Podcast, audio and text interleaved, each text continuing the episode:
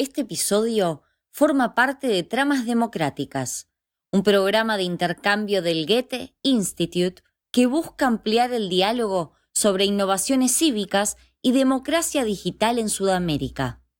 Para conocer los otros podcasts apoyados por el programa, puedes visitar el enlace en la descripción de este episodio.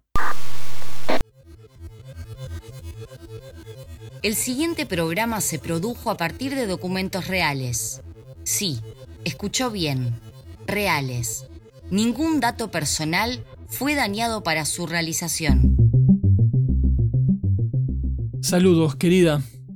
Llegar con esta decisión no fue fácil, pero esta es la única opción que me queda para poner una sonrisa en las caras de muchos hoy. Estoy interesado en establecer y operar un negocio muy viable. Mi preferencia es cualquier negocio que genere buenos beneficios y agradecería su colaboración en el negocio o la caridad. Tengo un gran fondo que estará bajo asociación técnica y administrativa suya. Si está dispuesto a participar en este proyecto, agradeceré su pronta respuesta para brindar más detalles sobre cómo podemos realizar esta transacción rápidamente. Por favor, responda amablemente a mi correo electrónico privado a hafsaladin925.yahoo.com. Tuyo, sinceramente. Tuyo, sinceramente. Un spamcast sobre la basura en Internet.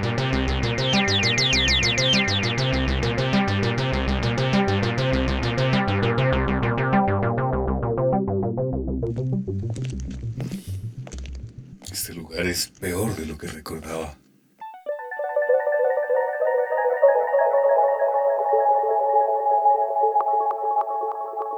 Desde tiempos inmemoriales, el ser humano marcó una diferencia con el resto de los seres vivos. La posibilidad de comunicarse gracias al desarrollo de un lenguaje sofisticado. Y así tender puentes, llegar a acuerdos, resolver conflictos, generar conflictos, tender acuerdos, crear puentes, llegar a vincularse. Todo comenzó hace miles de millones de años con el Big Bang. Un poco más adelante, con la aparición de la vida y la evolución de las especies, nace el homínido. Pronto, su capacidad de razonar y algunas transformaciones fisiológicas darían lugar a la comunicación humana. Conocemos este camino. Pero ¿qué hay de los mensajes que nadie pidió y se enviaron igual? Miles de papiros circularon en el antiguo Egipto con inscripciones que llegan hasta nuestros días. Y aún así nos preguntamos, ¿cabe la posibilidad de que algunos de ellos no fueran solicitados por nadie? Es probable que alguien recibiera alguno de estos papiros y dijera, ¿quién está molestando otra vez con eso? ¿Es acaso el spam lo que nos define como especie? Soy Daniel Cage y hoy, por primera vez, exploraremos qué hay en las entrañas del submundo de la información basura. Acompáñenme.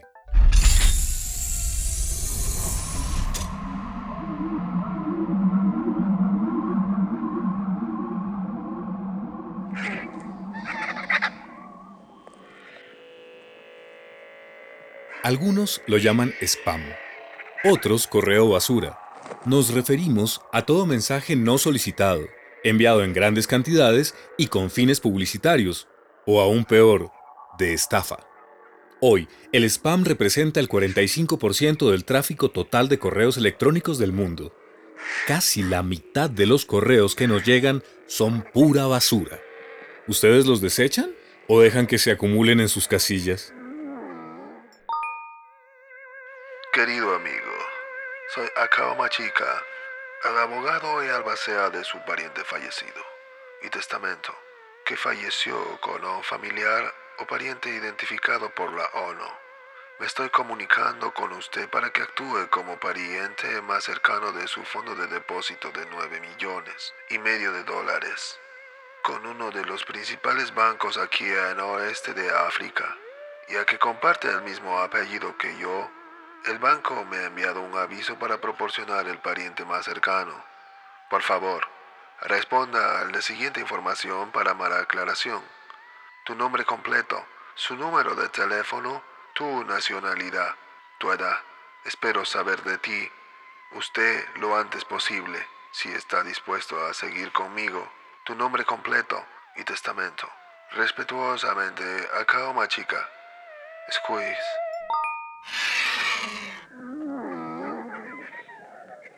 Esto está plagado de información basura. Para algunos es un verdadero banquete.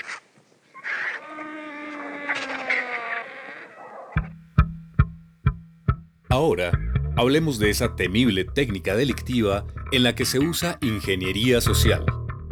Engaños, triquiñuelas, trampas, argucias, tretas, ardides, para conseguir contraseñas, número de tarjetas de crédito y otros datos sensibles.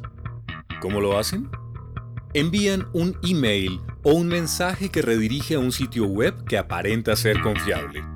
Las personas caen bien profundo. A esta práctica se la conoce como phishing, y los correos electrónicos resultan el señuelo ideal porque... Permiso, jefe. No puedo evitar escucharlo y sabe, le tengo exactamente lo que usted necesita. Por favor, estamos al aire. Es un segundito nada más. Esta es una oportunidad que no puede desaprovechar. Mire. Pero señor, ¿usted quién es? No necesito nada, le agradezco. Mire, mire lo que es esto. Gracias. Pero por favor, estoy trabajando. Ah, pero para esos casos tengo este especial. Mire. Punta del Este, gran residencia en La Brava, 650 mil dólares. ¿Qué me dice? Casa en excelente estado, 300 metros, 4 dormitorios, más dependencia, luminosa y cálida, ideal para vivir todo el año. Por esta joyita, 650 mil dólares, ¿ah? No, no, gracias, en serio. Si se arrepiente, voy a estar por acá, ¿eh? Gracias. Permiso. Decía, los correos electrónicos resultan el señuelo ideal. Incluso tienen la capacidad de disfrazarse como correspondencia de alguien a quien conocemos. Se llama spear phishing, cuando el mensaje incluye el nombre del destinatario, su correo electrónico u otros datos que resultan familiares. Así, en lugar de decir, estimada cliente, dice, hola Alex. Hola, ¿qué tal? ¿Eh? Ah, no, Alex. Era solo un ejemplo. Ah, bueno, bueno, nos vemos. Sabrán disculpar. Retomemos. Este contenido hace referencia a un amigo mutuo o a alguna web que visitamos recientemente. De esta manera, logran que seamos nosotros mismos quienes les brindemos la información que buscan. También pueden enviar software malicioso, malware, que les da acceso a la computadora. Ojo, esto le puede pasar a cualquiera. No hay que tener vergüenza. En 2017, un empleado del Ministerio de Seguridad de Argentina abrió lo que creía era un correo electrónico de la Embajada de Bolivia. Al descargar el adjunto sin corroborar su fiabilidad, dio acceso a más de 30 cuentas de correo electrónico oficiales. Los delincuentes publicaron la información confidencial que había en ellos. Como verán, nunca está de más cerciorarse de que la dirección del remitente es la correcta y examinar los archivos adjuntos con un antivirus. A continuación, veremos algo, ¿cómo decirlo?, muy impresionante. Acompáñenme por este lado, por favor.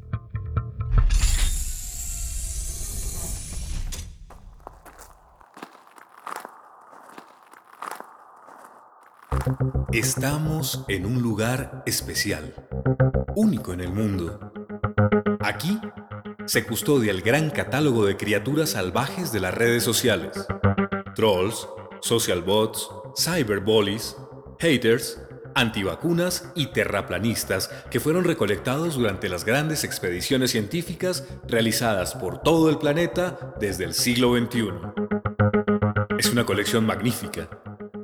Les solicito extremo cuidado en este recorrido y bajo ninguna circunstancia interactúen con ellos. Eso es lo único que quieren.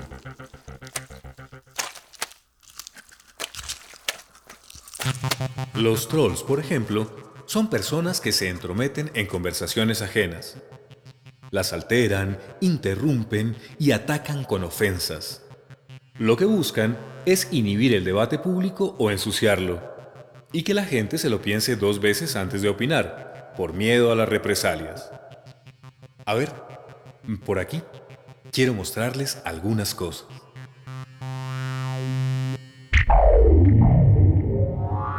Este es un ejemplar de Fujitroll. Su curioso seudónimo deriva de los términos Fujimorismo y Troll. ¿Qué es el Fujimorismo? Es una corriente política que nació con el gobierno de Alberto Fujimori en Perú durante los años 90 y se caracterizó por el autoritarismo, la corrupción, la violación de derechos humanos. Sin embargo, estos seres están empecinados en salir en su defensa. A primera vista, parecería que actúan de manera aislada, pero están muy organizados. Algunas veces a la semana vienen a dejarles comida rostros bastante conocidos de la política peruana. Son parte de la cadena alimenticia de estas criaturas. A nivel del Congreso, guardar reserva, me parece bien, pero a nivel de las redes sociales, sacarle la mugre, siempre por terceras banderas, es decir, que no aparezca identificada la fuente como congresista de Fuerza Popular. Bien por las denuncias de Charry, pero en el partido debemos estar advertidos que la prensa mermelera lanzará más tinta y mierda. Ay. Cómo me gusta este trabajo. Podría estar aquí la tarde entera. Vean este ejemplar traído directamente desde las tierras colombianas. Pertenecía a una manada de trolls coordinada directamente por un expresidente. Usaban Twitter para marcar la agenda y atacar a personajes públicos. No quiero dar nombres, no es mi estilo. Solo diré que a este grupo en particular se le llama la bodeguita de Uribe. Es que aquí vieron la plata 16 manes para pagar esta vaina. De los 16, yo administré 7. Usted me había dicho que era un billetal, hermano. Entonces, si quieren incendiar el país marica de una, miren a ver. El escenario catastrófico es que los cojan y los llamen a todos. Y se incendia el país. Pero marica, le digo una cosa. Tumba al presidente. Tumba al fiscal. Se cae la candidatura de Vargas, el establecimiento del país. Lo que quiere Uribe. No. Yo les dije una cosa. ¿Quieren que les pase eso al presidente? Hagan cambio de página, sencillo, huevón. Yo lo que quiero es que el de arriba sí debe estar así, hermano. Marica, aquí está cagado todo el mundo. Le voy a mostrar los escenarios. Si con tanta plata se volaron los topes, declaran nula la elección del presidente. ¿Qué pasa si se acaba el gobierno de Santos? No importa. En este escenario a nosotros nos vale mierda quién sea el próximo presidente. ¿Sabe qué necesitamos tener? El fiscal. Tengan cuidado cuando pasen por aquí, que la criatura vomita mucho. Como quieren atención, hay una técnica muy sencilla llamada IDB. Ignorar, denunciar, bloquear. IDB.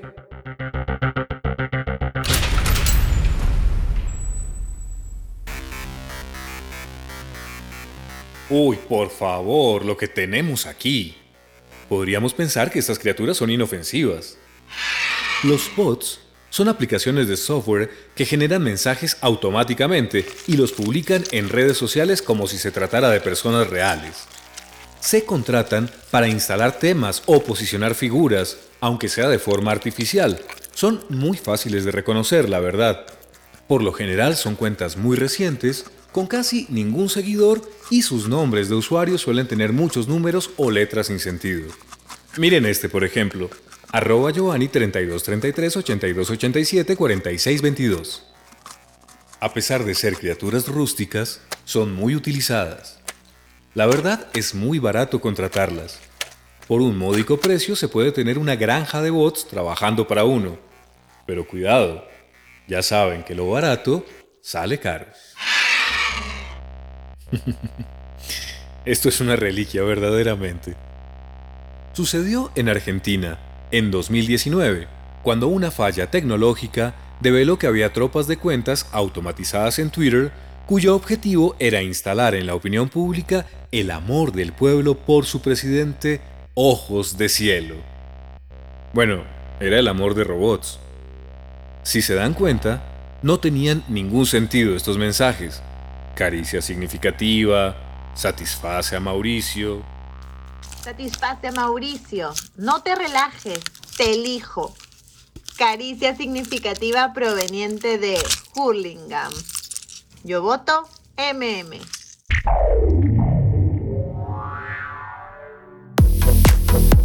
Además, hay una buena variedad.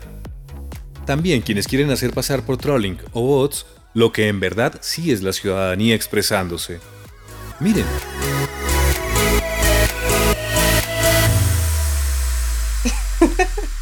Oye, pero es puro K-pop.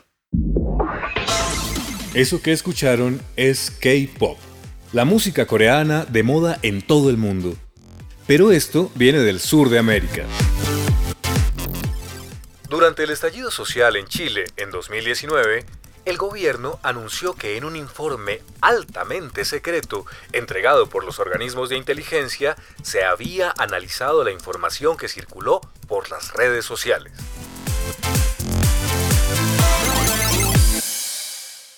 ¿El resultado? Las protestas no estaban motivadas por los desequilibrios sociales. Según el informe, el malestar social fue causado por trinos de futbolistas, comediantes, actores y músicos, y también por influencias extranjeras como el peronismo argentino, el cantante español Ismael Serrano y en un gran número fans del K-Pop. Las conclusiones fueron tan cuestionables que después de la carcajada mundial, el gobierno chileno hizo esfuerzos para deslindarse del dichoso informe Big Data. Mejor salgamos de acá, antes de que seamos presa de algún... Hola amigo, tengo 23 años de edad. Mi padre fue el principal político, ya que fue asesinado por su político de seguimiento. Soy el único padre de mis padres, por lo que me comuniqué con ustedes es por su ayuda para la herencia de mi difunto padre. Tengo 2.800.000 dólares con cero centavo que mi padre depositó a mi nombre. Quiero invertir el dinero en su país para negocios de hotelería y transporte. Por favor, si estás dispuesto a trabajar conmigo, responde para obtener más información. Cintia.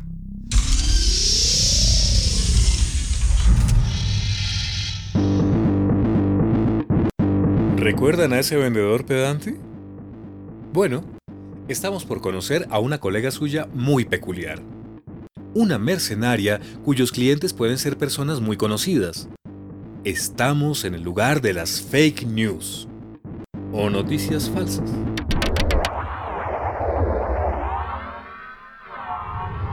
Oh, miren, miren. ¿Ven esa especie de anelio oscuro? Es muy parecido a una sanguijuela. Se trata de una fake news silvestre. Se adhieren al cuerpo y no te das cuenta. Miremosla de cerca. Hola, soy Sandra Romero, documento nacional 37253 954. Eh, les cuento que me puse la vacuna Sputnik el martes por la tarde y el jueves me produjo reacciones espantosas en la piel. Acudí al médico pero fui ignorada. Hoy por la tarde me agarró un fuerte dolor de cabeza y malestar estomacal. Creo que no me queda mucho más tiempo, por favor difundir. Parecen inofensivas, ¿no? Hasta graciosas en algún punto. El problema está en sus efectos altamente nocivos, dañinos, perjudiciales, perniciosos, malignos. Al entrar en contacto con el organismo huésped, las fake news transmiten confusión. La persona ya no distingue los hechos de las fantasías.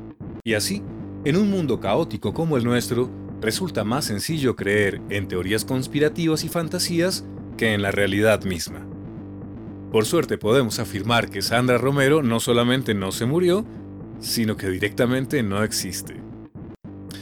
Dejémosla aquí donde la encontramos. Las noticias falsas o fake news son creadas con la intención maliciosa de alterar el debate público, polarizar las posiciones y apelar a las reacciones emocionales frente a las racionales circulan en las cadenas que mandan esos tíos lejanos en los grupos familiares o en portales profesionales diseñados solo para eso. ¡Cuidado! Se te había pegado este chip de Bill Gates en las vacunas del 5G. ¡Fuera!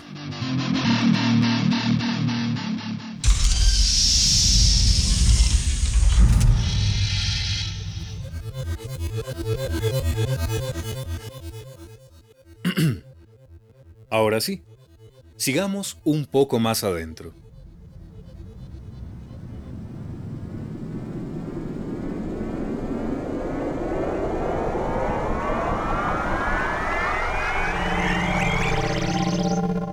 Algunas fake news son silvestres, pero otras son diseñadas meticulosamente y vendidas por altas sumas de dinero.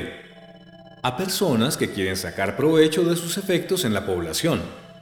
Son una verdadera industria. Vengan por aquí. Hagan silencio. Pero efectivamente, en Borralia nos hemos especializado en campañas electorales. Llevan al éxito a cualquier político que nos contrate. En la actualidad estamos gestionando cinco alcaldías de Colombia y dos elecciones presidenciales, Ecuador y República Dominicana. Bueno, entre otras, usted me comprenderá. Ajá, ya veo, pero fake news tienen. Sí, sí, algo con cuentas offshore quizás. Fuga de capitales y evasión fiscal. Mm, en mi país eso no molesta mucho. Nuestro expresidente... A ver, senadora, ¿por qué mejor no vemos el catálogo? Hay fake news de todo tipo para todos los gustos. El barco de la Fundación Clinton, incautado en el puerto de Baltimore, transportaba drogas, armas y El esclavos Papa sexuales. Francisco sorprende al mundo y apoya a Donald Trump. Pizzagate devela que Hillary Clinton pertenece a red de tráfico de Está preso, pero no lo quieren decir. Develamos la ruta del dinero K. El líder de ISIS llama a los musulmanes El americanos a presidente de votar a México Clinton. tuvo una embolia pulmonar y dos infartos. Como ve, senadora, estos son algunos de los ejemplos que tenemos, pero para que se haga una idea, esto es absolutamente personalizable con los datos de su contrincante político. No sé qué... Sin molestar, por favor. Sigamos con el recorrido. ¡Ey! ¿Quién es usted? ¿De dónde salió? Señorita, me dijo que aquí tendríamos privacidad. Sí, senadora, me disculpará, pero es que no tengo idea No se preocupe, senadora. Nadie sabe que usted está aquí. Voy a seguir caminando si no les molesta. Mm, Permiso. Permiso.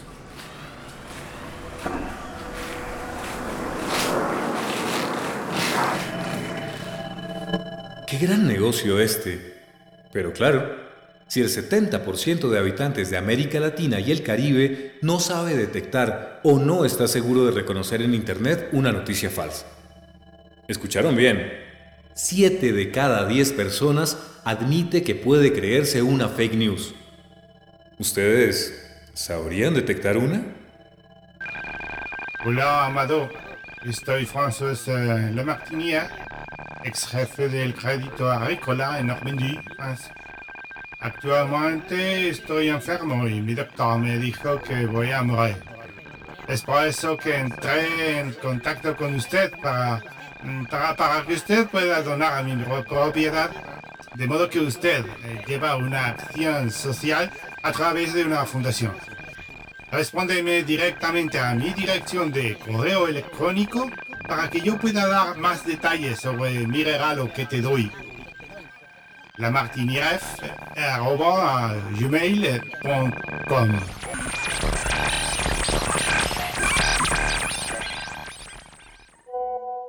Mamá, viejita linda, necesito que pases por la casa y te lleves el bolso de ropa sucia que se me dañó la lavadora. Gracias, mamacita.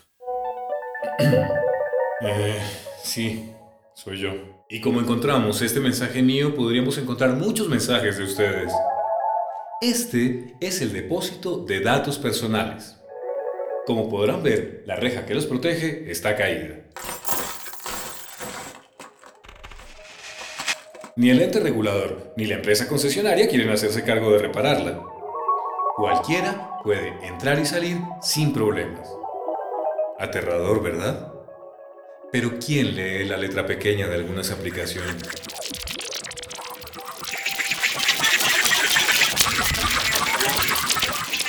A esta hora, millones de personas están depositando sus datos y metadatos en páginas web, plataformas, aplicaciones y redes sociales.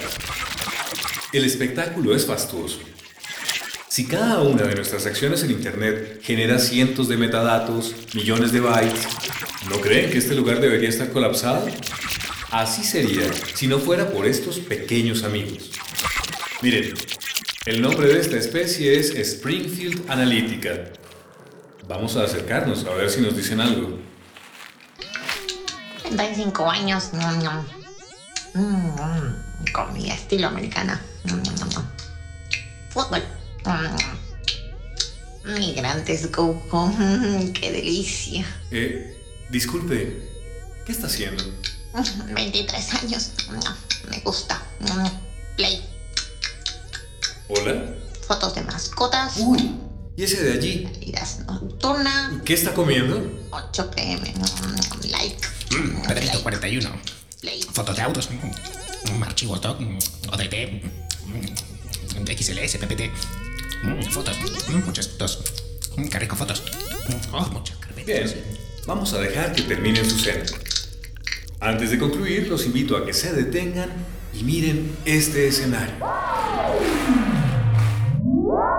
Mails de phishing, spam, troyanos, mensajes de odio de trolls, venta de cosas que no pedimos, noticias falsas, bots. Todos forman parte del basural de Internet. Algunos dirán que no sirve para nada. Otros sacarán enormes riquezas de estos desperdicios. Lo cierto es que mantener todo esto consume energía y genera emisiones de carbono. Respiren, vamos. Respiren ese tufillo. La basura de Internet no solo genera odio, sino que también contamina.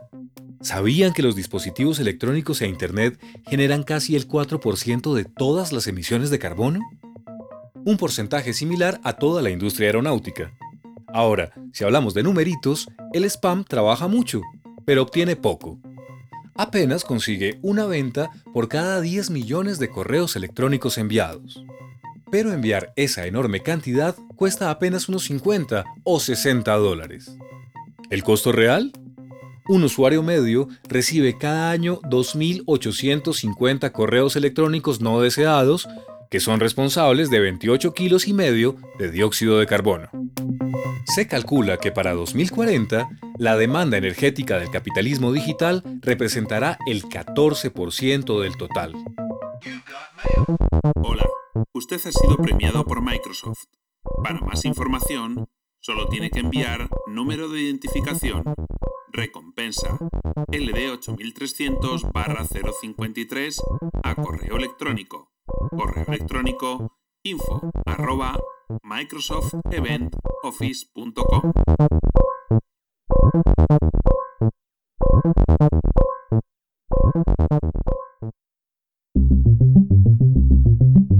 Hemos llegado al final de nuestro trayecto. Esperamos que hayan disfrutado de este recorrido por los bajofondos de Internet y ahora sepan reconocer su fauna donde quiera que se les aparezca. Nos vamos. Dejamos este mundo oscuro y poco explorado que habitamos todos los días, sabiendo que siempre hay algo detrás de nuestras pantallas. Este mundo digital también es nuestro hogar. Por eso, además de conocerlo, hay que saber cuidarlo para mejorarlo. Porque solo tenemos uno. ¡Corte! Estuvo bien, ¿no? Sí. La frase del final, un poco empalagosa, pero bueno. Bueno, pues vámonos entonces. Me llegó una oferta buenísima de lavadoras y pues quiero ir a mirar. Oiga, ¿por dónde era que se salía? Ah, si no sabes tú.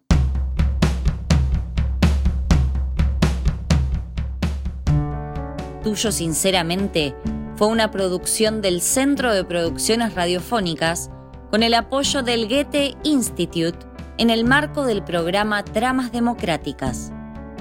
Realización Inés Binder, Alejandro Cornejo Montiveller, Francisco Godínez Galay, Juan Rufo, Alejandro Torre, Carol Torres Villachica, Mónica Valdés, Vanessa Valencia Ramos, Alfredo García, Óscar Corredor. Voz principal, Óscar Corredor. Voces, Inés Binder, Alejandro Cornejo Montiveller, Francisco Godínez Galay, Juan Rufo, Alejandro Torre, Carol Torres Villachica, Raúl Rodríguez, Chuse Fernández, Santiago García Gago, Celina Sereno, Camila Gutiérrez, Laura Pérez Portela, Carlos Torres, Héctor Jairo Botero y Camilo Salas. Locución, Celina Sereno. Música, Daniel López Gutiérrez, Alejandro Cornejo Montiveller, Alfredo García. Encuéntranos en cpr.org.ar y en todas las plataformas de podcast. Dedicado a Alejandro Torre. In Memoriam. La gente va a pensar que estás con vos mismo. Imposible que te